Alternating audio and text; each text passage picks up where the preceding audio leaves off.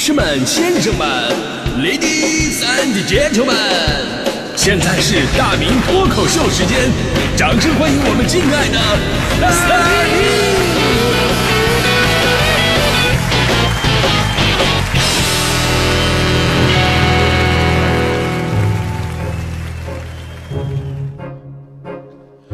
哎呀，欢迎来到今天的大明脱口秀，我是大明。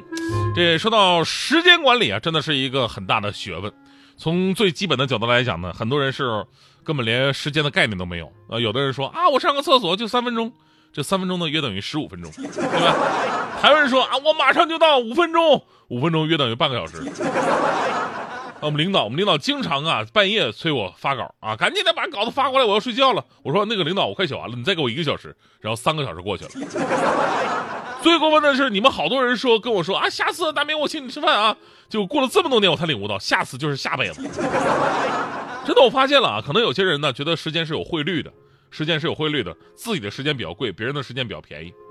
这是一个金融梗，我成功了，我跟你说。所以我一直在想啊，也许是时间漫无目的的行走，才导致我们有着如今这种不珍惜时间的现象，没有危机感。所以我在想一个问题，就如果啊，我们以后出这个倒计时手表的话，可能会解决很多问题。你想倒计时手手表，每天从二十四点开始倒计时，跟那个定时炸弹似的，睁眼睛就觉得时日无多，看下表就觉得大限将至，对吧？说不定你的生活动力会更强一点。咱们今天说这个话题的原因啊，也是因为最近有个神剧爆红嘛，叫《隐秘的角落》。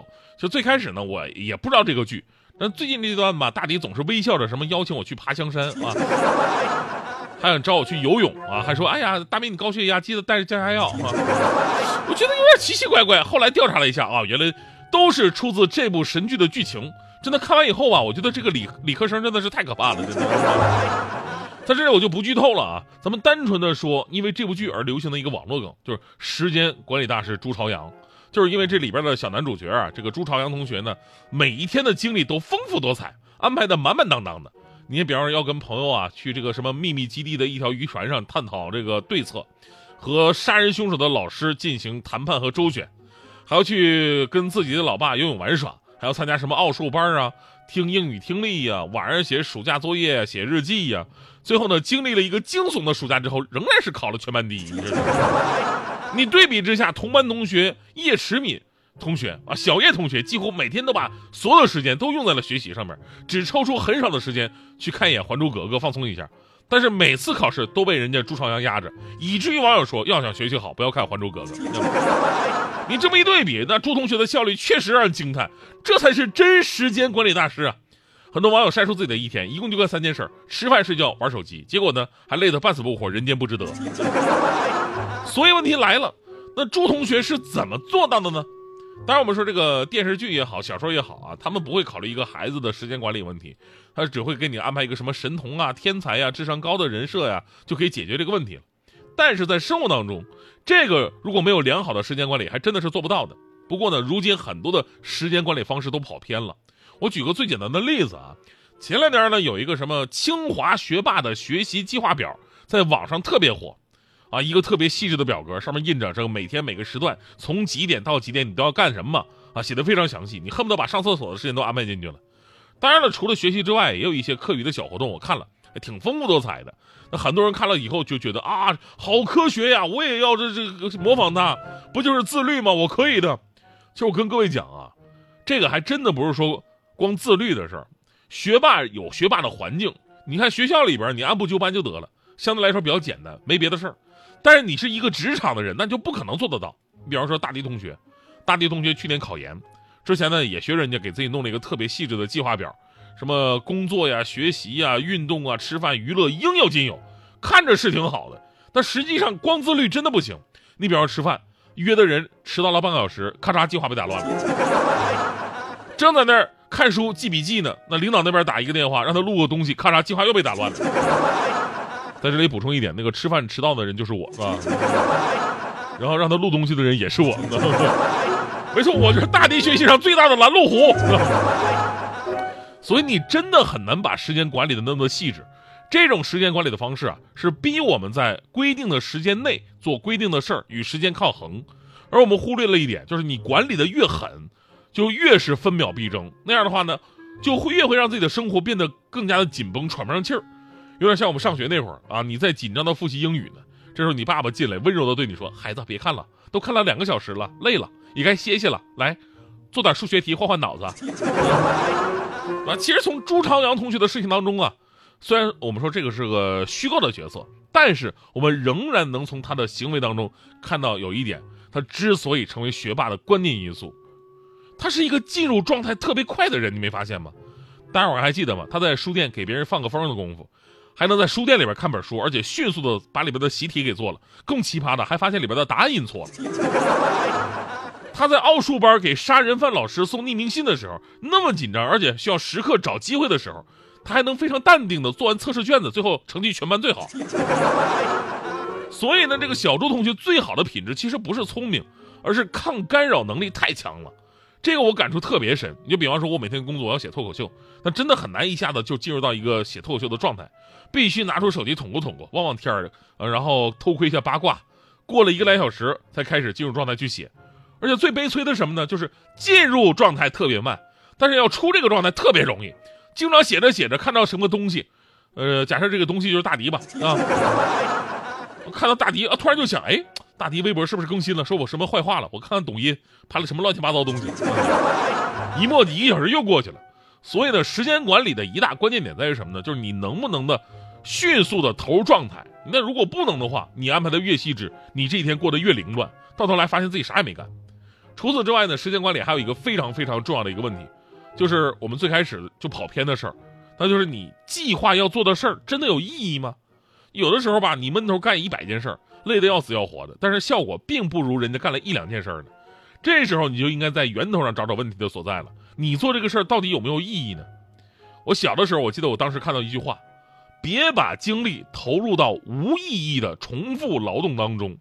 当然，我看到这句话真的是非常有道理，然后我就抄写了二百遍。而现在呢，这话其实可以引申为其他的含义，就是也许你的工作和生活生活计划并不属于，也并不适合你自己。比方说，有一种人，他穿时尚的衣服是为了让别人看。他开的车呢，也是为了让别人看；他居住的家装修的样子，也是为了让别人看；他所从事的工作，也是为了让别人看；他孩子送名校，也是为了让别人看；他一切的一切，都是为了展现给别人看，看自己的品味或者成绩或者格调，所思所想都是以他人眼光作为唯一的标准。这种人就是橱窗人，给别人看的。所以这种人觉得不快乐，是因为他们追求的不是幸福，而是比别人幸福，这就很难。这种人的时间管理呢，其实没有属于自己的时间。我们在朱朝阳身上能够看到这孩子未来的一万种可能性，而且无法想象。但是我们在每天只会学习的小叶身上看到的，其实只有一种人生，而且似曾相识。就归根到底啊，好的时间管理呢，不是说把项目安排的丰富多彩，也不是说咬着牙的去自律，而是简单高效，不慌不忙。每天做的事儿不用多，但是一定要掷地有声。每天安排的呢也不用太满，一定要给自己的生活留出时间。我有个朋友是啊，他他就是这个观念特别好。也这么去做的。去年他跟儿子承诺说：“儿子，暑假我也不给你报什么补习班，你就去玩吧。我让你体会一下我当年的童年，暑假里边跟小伙伴们一起玩耍、打闹度过。这会是你一生当中最值得回忆的暑假。”儿子非常开心。我跟你说，这样的父亲值得尊重。不过呢，暑那个昨天去年暑假过去之后啊，现实跟想法还是有点不太一样。呃，儿子去年暑假特别的不快乐，因为什么呢？因为他想找其他小伙伴玩耍的时候呢，但是其他的小伙伴。都上补习班了，就他一个人在家看了一暑假的《还珠格格》。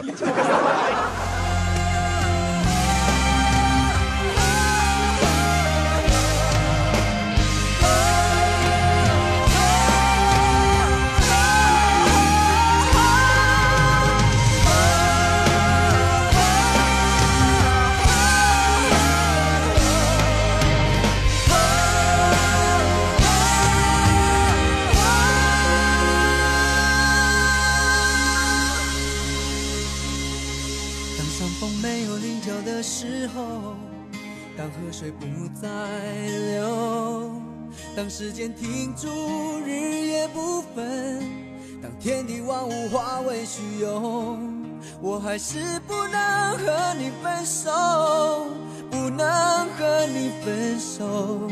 你的温柔是我今生最大的守候。当太阳不再上升的时候，当地球不再转动，春夏秋冬不再变换，当花草树木全部凋残，我还是不能和你分散，不能和你分散。你的笑容是我今生最大的眷恋。让我们红尘作伴，活得潇潇洒洒，策马奔腾，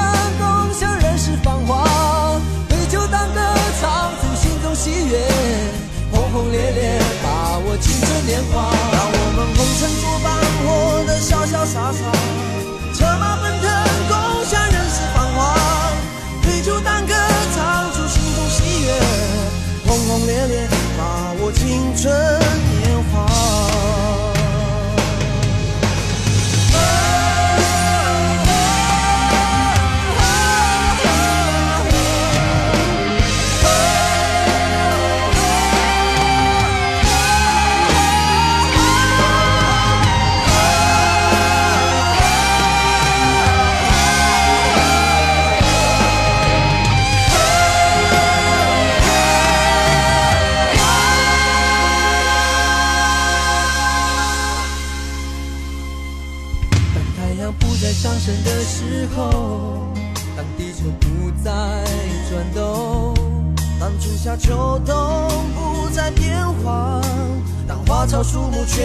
全部凋残，我还是不能和你分散，不能和你分散。